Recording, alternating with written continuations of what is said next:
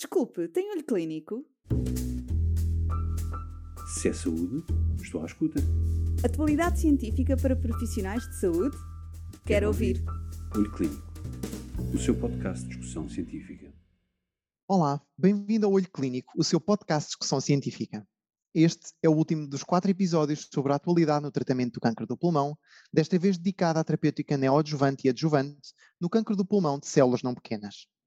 O Dr. Fernando Barata, médico pneumologista no Centro Hospitalar Universitário de Coimbra, junta-se à doutora Andreia Chaves, oncologista médica no Serviço de Oncologia Médica do Hospital Fernanda Fonseca e do Hospital CUF Descobertas, para definir esta terapêutica, bem como desvendar os desafios da sua aplicação e o seu impacto na sobrevivência dos doentes com câncer do pulmão. Acompanhe toda a conversa. Falamos então agora um pouco de adjuvância e de neoadjuvância no cancro do pulmão não pequenas células. Este tema é uh, particularmente interessante, mas também particularmente complexo e possivelmente iremos perceber ao longo desta conversa os motivos para tal. Começando então pela adjuvância. Sabemos que a cirurgia continua a ser o tratamento base do cancro do pulmão não pequenas células localizado. No entanto, também sabemos que mesmo após a cirurgia, entre 30 a 70% dos doentes recidivam e morrem desta doença.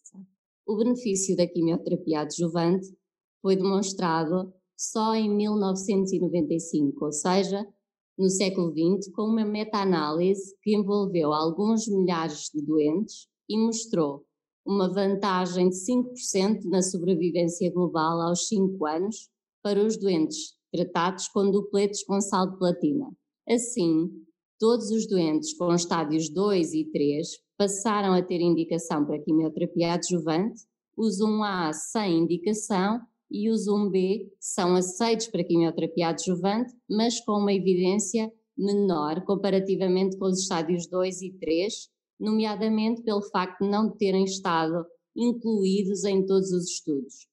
Foi uma análise exploratória que mostrou o benefício dos tumores com mais de 4 centímetros. O dupleto mais amplamente utilizado foi a cisplatina com a vinorelbina, e é por este motivo o mais comum na nossa prática clínica.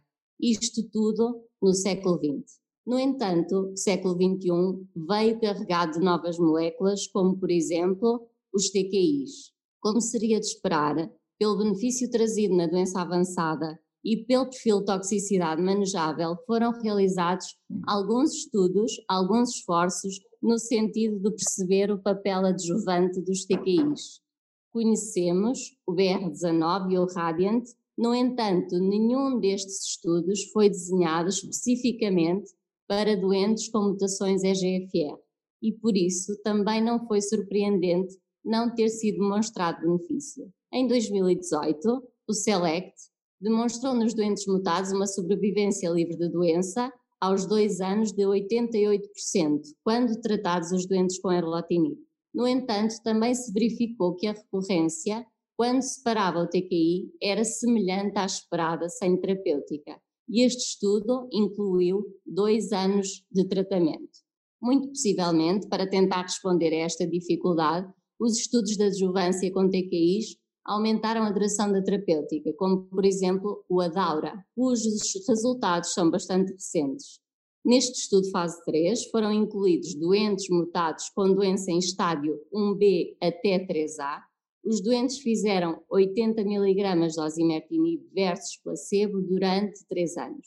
O objetivo primário foi a sobrevivência livre de doença nos estádios 2 e 3A e nos objetivos secundários incluíram sobrevivência global, sobrevivência livre de, de doença na população geral, incluindo os estádios 1B e também a segurança. Mais de 600 doentes foram incluídos aos 24 meses, 90% dos doentes com estádio 2 e 3A no braço do osimertinib estavam vivos e livres de doença, versus 44% no braço placebo. E na população geral, 89% versus 52%. Não temos ainda dados de sobrevivência global, mas obviamente que os resultados são interessantes. Ou seja, em suma, nos doentes mutados, a terapêutica adjuvante standard poderá estar a mudar. E para os doentes não mutados, Aqui há vários estudos que estão em curso, vários estudos ongoing, que incluem mais de 4 mil doentes completamente ressecados, estádios 1B até 3A. É permitida a quimioterapia adjuvante de acordo com o Standard of Care e a duração da imunoterapia é um ano. O endpoint primário da maioria destes estudos é a sobrevivência livre de doença.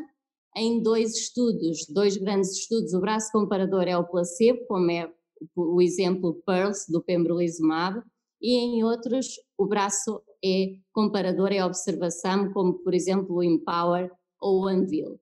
Destes aguardamos resultados. Em relação à neoadjuvância, bem, falar de neoadjuvância sem um cirurgião torácico por perto não me parece seguro. Ainda assim, o que se pretende aqui é uma contextualização da neoadjuvância no cancro do pulmão de não pequenas células. A quimioterapia neoadjuvante utilizou-se pela primeira vez nos anos 50 e continua a ser um dos tópicos mais quentes da cirurgia torácica. Relativamente aos benefícios potenciais da quimioterapia, podemos enunciar vários. O tratamento precoce da micrometastização, a redução do burden tumoral, a avaliação da sensibilidade in vivo ao tratamento e a possibilidade de uma maior compliance. Foram vários os estudos de fase 2 a avaliar o papel da quimioterapia neoadjuvante nos estádios 3 e pela vantagem de sobrevivência global desenharam-se alguns estudos randomizados. O primeiro foi no National Cancer Institute, com doentes em estádios 3A com N2 confirmado por biópsia, foram randomizados para cirurgia apenas ou quimioterapia com EP dois ciclos seguidos de cirurgia. Apesar de haver uma tendência para um aumento da sobrevivência global no braço da quimioterapia foram apenas 27 doentes e não se verificaram diferenças na cirurgia, nomeadamente na realização de lobectomia versus pneumectomia ou recessão R0. Outros estudos randomizados concluíram haver vantagem de sobrevivência global a suportar a utilização da quimioterapia neoadjuvante nos estádios 3A e uma meta-análise com três estudos sugeriu a mesma vantagem de sobrevivência, no entanto, muitos destes estudos foram estudos pequenos que incluíram estádios mais precoces e por isso criaram várias limitações em termos de interpretação do benefício da quimioterapia neoadjuvante. Relativamente à radioterapia, não será necessário dizer muito acerca da adição da radioterapia, uma vez que foram vários os estudos que não mostraram vantagem de sobrevivência e alguns até mostraram uma maior mortalidade relacionada com o tratamento. Por outro lado, também se verificou que o downstaging mediastínico foi demonstrado com a adição da radioterapia e este pode realmente ser um surrogate de bom prognóstico. Tal como na adjuvância, também houve investigação no sentido de perceber o papel dos TKIs e a imunoterapia. Começando pelos TKIs. O erlotinib foi comparado com quimioterapia em 24 doentes mutados, estádio 3A-N2, com respostas de 38 versus 25% para a quimioterapia, embora sem vantagem na sobrevivência global, maioritariamente os restantes estudos de fase 2. Em relação à imunoterapia, foi publicada em novembro de 2020 na Lancet os resultados do NADIM, em que se incluíram 51 doentes com estádio 3A, foram tratados com carboplatina, paclitaxel e nivolumab, seguido de cirurgia e nivolumab até completar um ano. O follow-up foi de 24 meses e aos 24 meses a sobrevivência livre de progressão foi de 77,1% grande parte dos doentes tiveram eventos secundários, alguns deles eventos grau 3 ou pior, no entanto, e importante, nenhum desses eventos adversos esteve associado ao atraso da cirurgia ou morte. Assim, os autores deste estudo defendem que se suporta a adição do nivolumab neoadjuvante à quimioterapia baseada em platino, em doentes com estádios 3A ressecáveis e por isso concluem que a quimioimunoterapia neoadjuvante pode mudar a percepção do cancro do pulmão localmente avançado de uma doença potencialmente letal para uma doença potencialmente curável.